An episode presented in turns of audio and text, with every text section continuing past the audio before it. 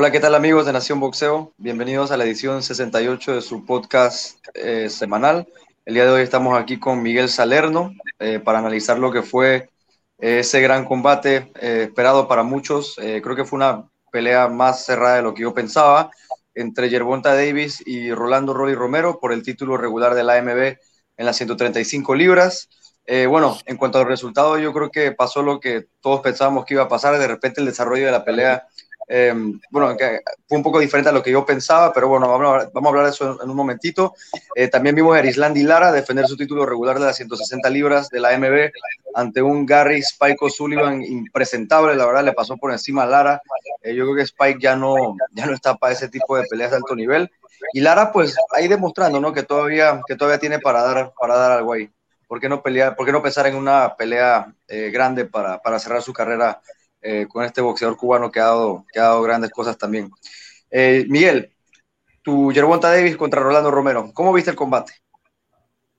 Este, mira, por eso que te decía, a veces uno dice que el, boxeador Guerroli no tenía nada que hacer en el rico Yerbonta, que era prácticamente eh, Yerbonta iba a salir y iba a despacharlo de una vez.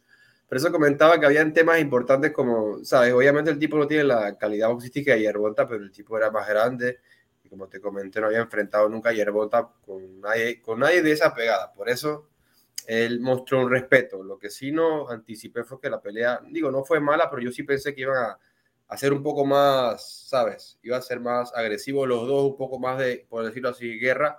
Fue más técnica que otra cosa, pero sí vimos que Yerbontar, y con justa razón, eh, respetaba la, la, pegada de, de Rolly. si él salía, si él salía como lo espera, si él salía como loco, lo iban a agarrar y lo iban a pescar. Por eso peleó inteligente buscando el contragolpe, agarrando con un golpe, porque si ese, ese, yo pensé que la pelea iba así, pero viéndola me di cuenta que la, pelea que hizo Yerbota fue la más inteligente. La distancia y buscando el golpe de contragolpe que al final le resultó y, lo noqueó, ¿no? Pero como, como tú reconociste y verdad, este Rolly sabes, el tipo hizo más de lo que, de lo que muchos esperaban. Yo sí anticipaba el knockout antes del sexto, pero el tipo, mira, la pelea estaba cerrada, hasta cuidado y por ahí iba ganando la pelea, tres asaltos creo que yo le había dado en ese momento. Así que, pero al final del día, como lo, lo que todos anticipamos, fue que lo iban a noquear, ¿no? Y, lo noquearon. Sí. Yo creo que Roddy Romero no salió, yo pensé que iba a salir a pegar de repente un poco más loco. Eh, creo que él, mismo ha de haber sentido la, la pegada de Yerbonta también fue un poco más, eh, fue un poco más eh, cauto, ¿no? Yo creo que estuvo tirando el jab, tratando como de, de, esperar a que Yerbonta entrara.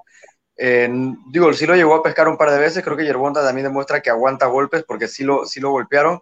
Yo sigo pensando que Yerbonta Davis tiene falencias defensivas que tiene que, que tiene que, que arreglar. Digo, no lo agarró no sé de, lleno, de lleno, Rory no lo agarró de lleno, pero sí lo conectó. Sí, pero, pero Yerbonta, digo, en todos sus combates le entran bastantes golpes. Y otra cosa, Yerbonta Davis tiró, creo que eh, lo estaba viendo en, en, las estadísticas de Canovio, 14 golpes por round. O sea, digo, es efectivo, ¿no? O sea, 14 eh, golpes por round. O sea, el tipo es efectivo, eso sí tiene una efectividad alta, pero como tú lo dices, ¿no? Como paciente, eh, esperando el momento justo y lo encontró. O sea, la verdad que el tipo, el tipo, el tipo es como un, como un cirujano, ¿no?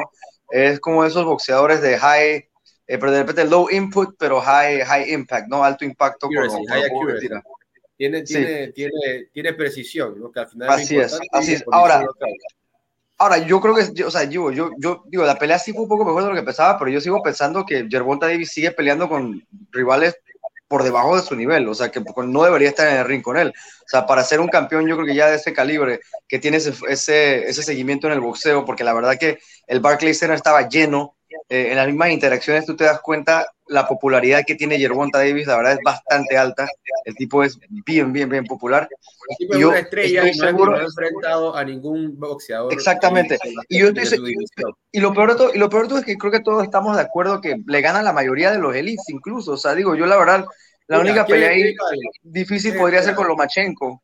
Él noquea a todos en esa división y la única pelea que doy 50-50 con Lomachenko. Para mí, él Así noquea a Heidi, a Cambosos y a García. A los tres los noquea.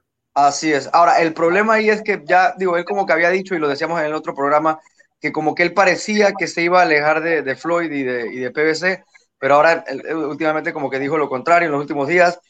Es difícil porque mira, si tú te pones a ver la lista de PBC y tú, porque difícilmente van a trabajar con otras promotoras está Isaac Cruz, que me apesta una revancha, yo estoy seguro que van a querer vender esa revancha. Este Rayo Valenzuela, que todavía para mí es un prospecto hasta cierto punto, o sea, em, o sea esa parte va a ser difícil, ¿no? Esa parte va a ser complicada. Él, Yerbonta, por lo menos yo nunca vi que el tipo dijo que iba a volver con, con, con este con En otro día dijo, como que, él no había que, él había él no había dicho que se iba a ir, ¿no? Pero cuando más o menos sí había dicho eso.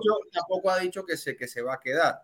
Él, él, sí en la, en la, entrevista antes como cómo se fue como el lunes, el Fight Week con Brian Coster en el podcast Last Stand, él dijo que es probable que esta sea su última pelea. Así es. Y ya como dos días antes la preguntaron, puede que te vas a ir o y que no, eh, digo, todavía no me he ido, pero vamos a ver a futuro. No, no descartó que se quedara. Así que realmente yo no digo ni blanco ni negro.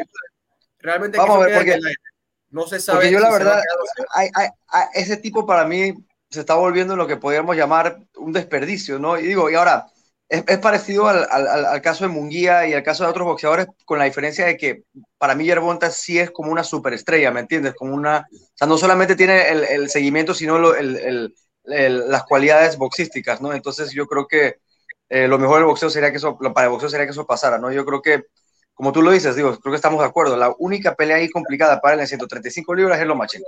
Fuera de eso, los barres. Tú dices, la, tú dices que la defensa de, de, de la de Yerbonta es mala, yo no iría mala, yo sí la, la sigo poniendo en una defensa de buena, pero lo que sí es cierto es que no es perfecta. No es una Exacto. defensa al nivel de Chacura Stevenson que no le entran golpes. A él sí le entran es una... porque lo vimos con Santa Cruz y ahora con Rolly, ¿no? Pero tampoco también, no también se defiende y sabe moverse. O sea, sabe moverse. Exacto, exacto, exacto. No, y el tipo es paciente, el tipo también, el tipo sabe que a veces tiene que, también que recibir golpes para dar los suyos y el tipo aguanta golpes también, lo, lo, porque Rolly, Rolly pega duro, de eso te puedo asegurar que Rolly pega duro y, y el Yerbonta la verdad que lo, lo, aguantó muy bien. a decir que parecía como un welter ahí. En, como un welter, sí, estaba grande, estaba grande, estaba grande. Bueno, eh, eso fue el combate de este fin de semana. Yerbonta Davis vuelve a demostrar que está a otro nivel. Eh, como lo decimos, esperamos verlo pronto en las peleas grandes. Eh, yo en lo personal, para mí, con todo y, el, y, la baja, el bajo nivel de rivales que ha tenido en cuanto a su funcionamiento, yo lo pongo ya, yo creo que top 10 libra por libra, creo que sí es un, sí, sí, sí, un, un boxeador libra por libra, así que eh, bien por él. Vamos a ver qué pasa con su futuro.